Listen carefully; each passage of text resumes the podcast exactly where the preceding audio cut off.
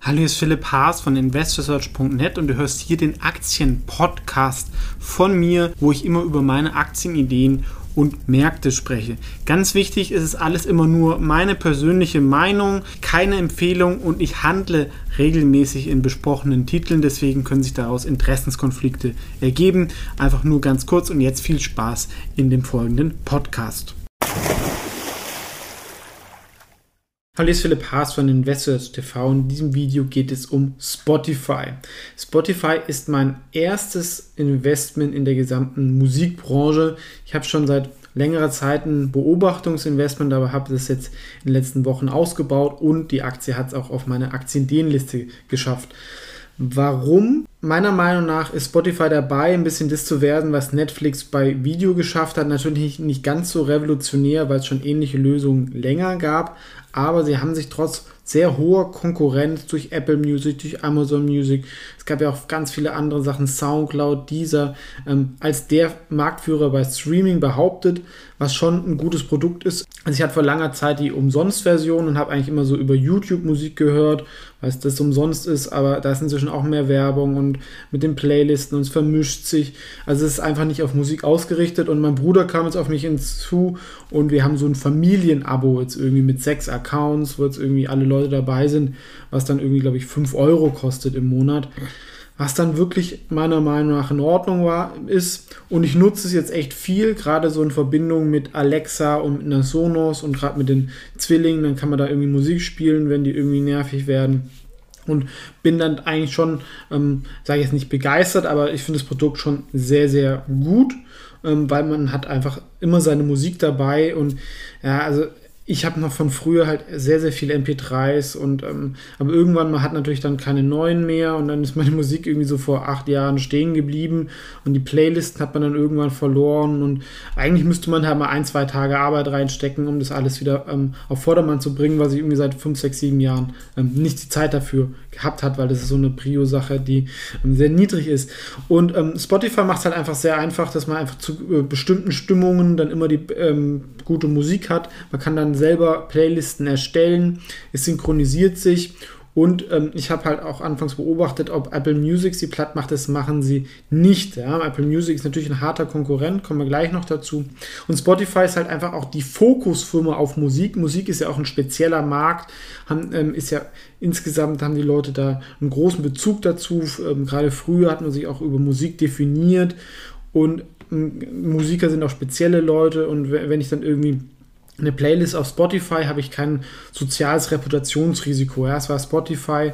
Amazon Music ist halt einfach auch nicht so cool. Apple Music ist wahrscheinlich in Ordnung, aber viele Leute wollen halt nicht noch eine Sache mehr zu einem großen Internetkonzern geben, zumal Apple Music halt auch nicht so offen ist und sie kein Freemium-Angebot haben. Das heißt, ich muss gleich zahlen und die Hürde ist dann relativ groß und das ist halt das Clevere bei Spotify. Ich kann halt ähm, das umsonst nutzen, habe dann Werbung oder kann keine Lieder weiterklicken und so wird man da reingezogen. Irgendwann sagt man, okay, komm, ich zahle, das ist es mir wert, die Zeit und ähm, dann die ganzen, wenn man da mal da Playlisten und Favoriten angelegt hat, dann ist es natürlich auch ein Wettbewerbsvorteil, weil man dann nicht mehr so eine anderen Plattform wechselt, weil man da ja dann viel Arbeit reingesteckt hat und dann gibt es so Sachen wie Wrapped, ja, wo dann irgendwie Leute ähm, können dann ähm, teilen, welche Musik sie im letzten Jahr vor allem gehört haben. Darüber können sich gerade Teenager dann definieren und teilen in sozialen Netzwerken. Das geht natürlich dann ab. Und neben dem Produkt in der Marke und dem, äh, sag ich mal, den ähm, Engagement von den Usern sicherlich auch die künstliche Intelligenz von Spotify ein Vorteil, dass sie einfach dann einem immer wieder gute Musik vorschlagen, die zu einem passt. Ja, das habe ich früher mal so vor 15 Jahren, gab es dann auch so ein Tool online, wo ich dann irgendwie drei Bands eingegeben habe und dann habe ich irgendwie neue Bands gefunden. Das gibt es alles schon irgendwo, aber sie haben das natürlich noch viel besser und automatischer gemacht. Und es per se ist natürlich Musik schon ein großer Markt. Vom Volumen her jetzt wird überschätzt man es ein bisschen, aber in der ganzen Medienwelt, ja, was gibt es? Es gibt Bücher, es gibt also Text, es gibt Musik, also Ton und es gibt Video. Und da ist es halt neben Netflix so dieser einzige Pure Play, ähm, was ein struktureller Gewinner ist. Und dieses Abo-Modell ist natürlich schon ähm, sehr attraktiv. Netflix hat den Vorteil, dass sie halt eigenen Content jetzt erstellen können und die Nutzer jetzt nicht die Erwartung haben, dass auf Netflix alle Serien und alle Filme, die es jemals gab, ähm, zu finden sind. Ja? Also sie können auf Sachen verzichten, die vielleicht dann sehr, sehr teuer sind und es stärkt natürlich ihre Verhandlungen gegenüber den Rechteinhabern. Bei Spotify ist schon meine Erwartung, dass ich zumindest 90, 95 Prozent der Mainstream-Musik habe, weil es dann schon nervig ist, wenn dann irgendein großer Künstler fehlt oder von dem nur die Hälfte der Lieder. Deswegen sind da natürlich die Musiklabels in einer starken Verhandlungsposition. Das kann sich aber irgendwann auch mal drehen. Ja? Also wenn dann die Musiklabels dann mehr auf, auf Spotify komplett angewiesen sind oder vielleicht der ein oder andere Künstler dann irgendwann sagt, hey, du, ich, wozu brauche ich eigentlich noch mein Label? Ich mache nur Spotify und vielleicht noch YouTube und Selbstvermarktung. Ich brauche die gar nicht.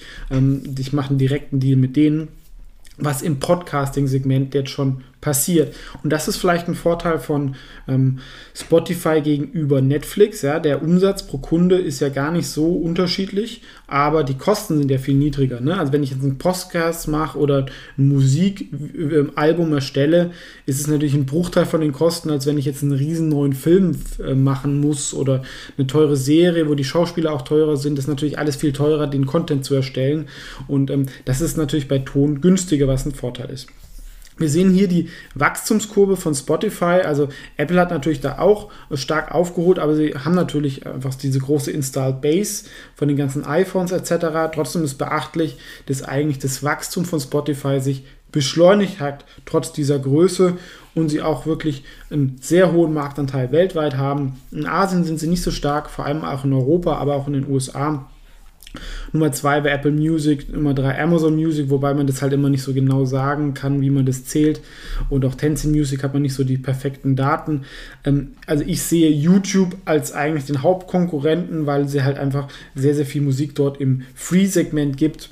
Und ähm, letztendlich werden solche Dienste wie Pandora, was in den USA noch sehr, sehr groß ist, oder auch dieser und auch das normale Radio immer mehr ersetzt, weil es halt doch dieses werbefinanzierte Lineare, also es ist nicht ganz so schlimm wie beim Fernsehen, man hört dann doch immer noch ganz gern Radio, aber ähm, ich glaube, wenn sich das dann irgendwann einspielt, wird es weniger und weniger sein und das halt doch dann mehr durch Podcast ersetzt werden.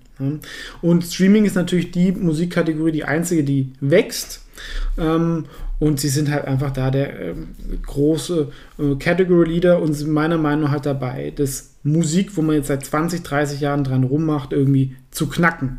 Ja, und der Gründer ist der Daniel Eck, ähm, der ist mächtigster Mann der Musikindustrie gilt. Lustigerweise hat er davor bei ähm, Uterent, glaube ich, gearbeitet, also so ein Piraterie-Musikgeschäft. Und da hat er halt, ähm, sag ich mal, die Lesson learned gehabt, ist, er muss ein Produkt schaffen, was von der Usability her besser als Piratenprodukte sind, aber er muss sich auch mit den Rechteinhabern einigen, weil sonst es nie richtig funktioniert. Und da ist dann die Idee zu Spotify entstanden. Er hat davor auch schon ähm, erfolgreiche Unternehmen gegründet, glaube ich schon mit 13 Jahren erste Webseiten programmiert. Also er ist Vollblutunternehmer, sowas natürlich super. Ähm, hat eine Startup-Kultur. Auf Glassdoor könnten die Noten noch ein bisschen besser sein, aber was ich halt wirklich gut finde, dass sie diese Podcast-Strategie haben. Da haben sie zum Beispiel Ensure gekauft. Ich habe ja mit Investor Searches auch einen, einen Podcast gestartet. Ich hatte schon mal vor einem Jahr und da war ich eigentlich erstaunt, wie schlecht die Infrastruktur für Podcasts ist, ne? Weil wenn man jetzt keine, sich nicht auskennt, denkt man, okay, ja, bei Apple irgendwie kann ich das hochladen und dann irgendwie verbreiten. Nee, nee, nee. Da muss man irgendwie, gibt es ganz viele verschiedene Services, die dann Geld kosten. Also wenn ich irgendwie starten, also ich bin ja gewohnt, auf YouTube kann ich den Content umsonst hochladen. Beim Podcast muss ich dann irgendwie 10 Euro im Monat starten, was natürlich, wenn ich noch nicht weiß, ob der Podcast erfolgreich wird oder nicht, ähm, erstmal abhält. Und ähm, dann muss ich ein RSS-Feed erstellen, das dann irgendwo einbetten und so. Also es ist eigentlich nicht so, wie man es gewöhnt ist, so von der, von der Technik und relativ, sag ich mal, eher oldschool. Und Anchor hat es geschafft, da kann ich die Sachen umsonst hochladen und kann sie jetzt dann jetzt auf Spotify sind sie jetzt so, sofort. Also ihr könnt meine meisten Videos als Tondatei auch über Spotify hören und natürlich auch über Apple Podcast. Und das Produkt Anchor funktioniert wirklich gut. Haben, haben sie noch ein paar andere Sachen im Segment gekauft und Podcasts gehen in der USA gerade ab, auch gerade durch die aktuelle Situation. Und ähm, das ist eigentlich dadurch, ähm, sage ich mal, Spotify die Aktie, um auf den ähm, Podcast-Trend zu setzen. Und wir sehen, dass Podcasts auch die nächsten Jahre sehr, sehr stark wachsen werden, auch von dem Werbeumsätzen Bei Anchor geht es in Europa noch nicht, aber in den USA kann ich dann schon auch dynamische Werbung machen. Ja, bis jetzt, wenn ihr vielleicht Podcasts kennt, dann kriegen alle kriegen die gleiche Werbung. Ja, da spricht er irgendwas ein. Es wäre viel smarter, das, sage ich mal, so einen Platzhalter zu haben von 20 Sekunden, wo dann irgendwie Werbung auf den Kunden fokussiert ähm, ausgespielt werden kann, weil ich höre zum Beispiel ein paar amerikanische Podcasts, dann kriege ich irgendwelche Werbung aus den USA, Sachen, die ich halt eh nie kaufe. Ja, das ist natürlich dann verloren. Und ich denke, da ist noch einiges an Potenzial. Spotify ist natürlich eine krasse Wachstumsgeschichte und eigentlich so der erfolgreichste Internetkonzern aus Europa, muss man sagen. Und die einzige so Internetplattform, die wirklich global signifikant eine Rolle spielt. Wir haben natürlich viele Internetfirmen, die aber mehr so in Europa fokussiert sind. Sie, wurden von Schweden gegründet, sitzen jetzt offiziell in Luxemburg und die schwarzen Zahlen, wir sehen es hier, sind nicht so weit weg.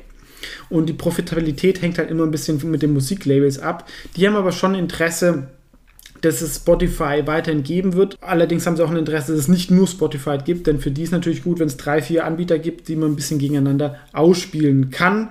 Ähm, aber es ist natürlich meiner Meinung nach neben Netflix, was wahrscheinlich inzwischen zu groß das spannendste Übernahmeziel in der Medienindustrie, weil ich habe eine hochattraktive Zielgruppe, ähm, ich habe ein starkes Wachstum, was auch von der aktuellen Situation kaum betroffen ist und ich bin dabei halt doch eine der drei, vier großen Medienkategorien zu dominieren, wo ich natürlich auch eine kulturelle Macht dann irgendwo habe. Seit dem Börsengang war die Aktie eher so seitwärts.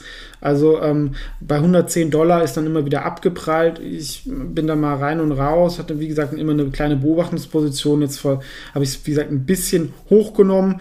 Ist vielleicht vom Timing her sicherlich nicht perfekt, weil ähm, es ist in der Nähe vom All-Time-High, ähm, kann natürlich davon wieder abprallen, aber wenn es dann durchgeht, ähm, ist glaube ich der Weg frei. Plus Aktienideenliste sind ja Ideen für ein bis vier Jahre.